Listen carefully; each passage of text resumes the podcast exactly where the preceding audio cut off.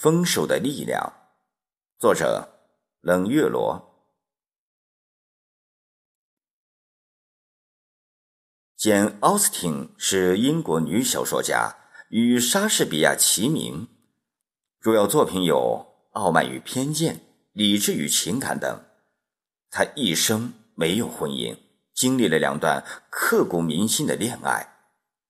为爱，她热烈燃烧。失恋，他奋笔疾书。他既能成全爱人，更能成就自己。他就是一部理智战胜情感，再回到情感中理智生活的经典。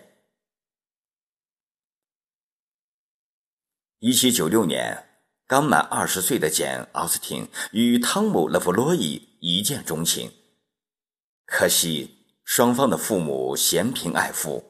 热恋的人儿决定私奔，在紧要关头，简·奥斯汀挥剑斩断情丝。他不能让家主蒙羞，他有极强的洞穿力，认为私奔不仅摆脱不了贫穷，连伟大的爱情也会消失。这是简·奥斯汀在爱情面前最大的自私，也是最大的无私。汤姆·勒弗洛伊。娶了大家闺秀，坐上了爱尔兰最高法院的首席法官的宝座。汤姆·勒弗洛伊给女儿起名简。多年后，他与侄子重复着说：“我是多么爱简，奥斯汀！我是多么爱简，奥斯汀啊！”简·奥斯汀写给姐姐。卡桑德拉的信中是那样的痛彻心扉。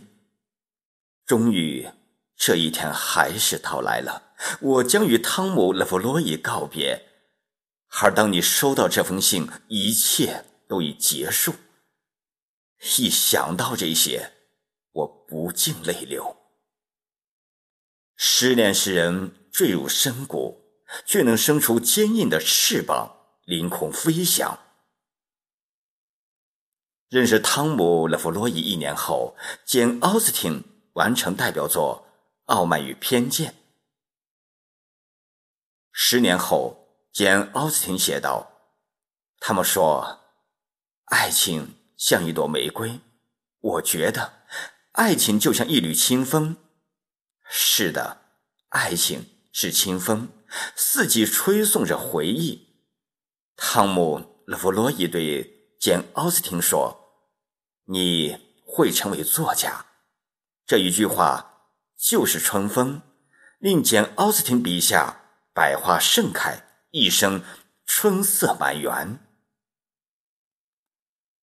如果说汤姆·勒弗洛伊爱简·奥斯汀青春活力、蕙质兰心，那阿什福德更爱简。奥斯汀才华横溢的笔锋和敏感多情的心灵。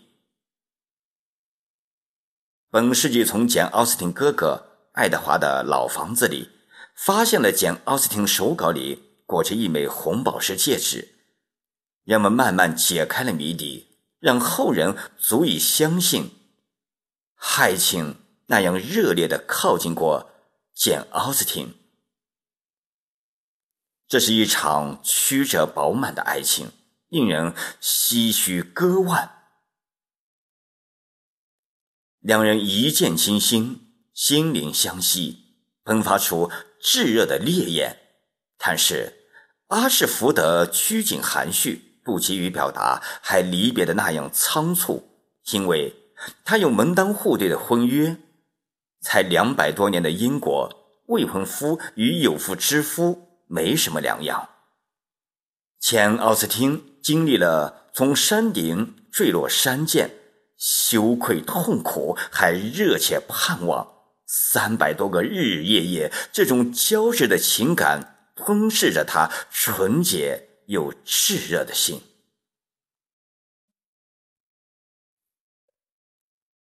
最好的爱情就是懂得，就是帮助成长。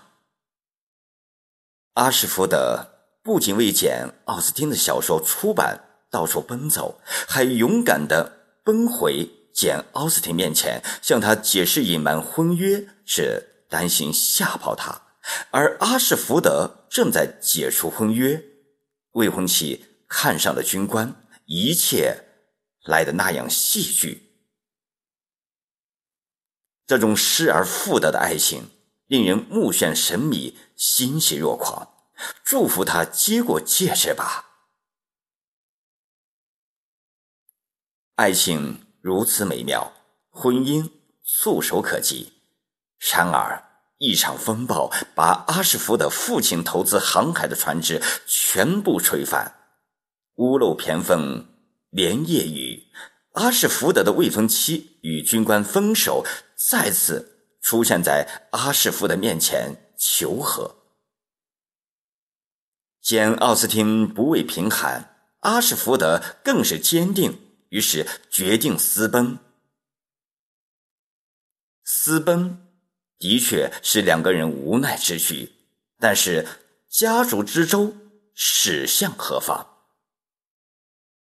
简·奥斯汀面对心爱的人，再次因同样的理由抽身退出。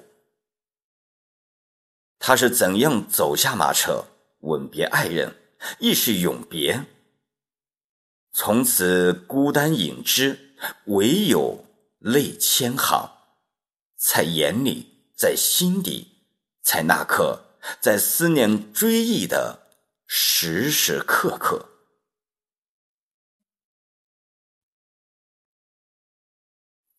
这两段爱情加起来不到三年，正如聂鲁达的诗。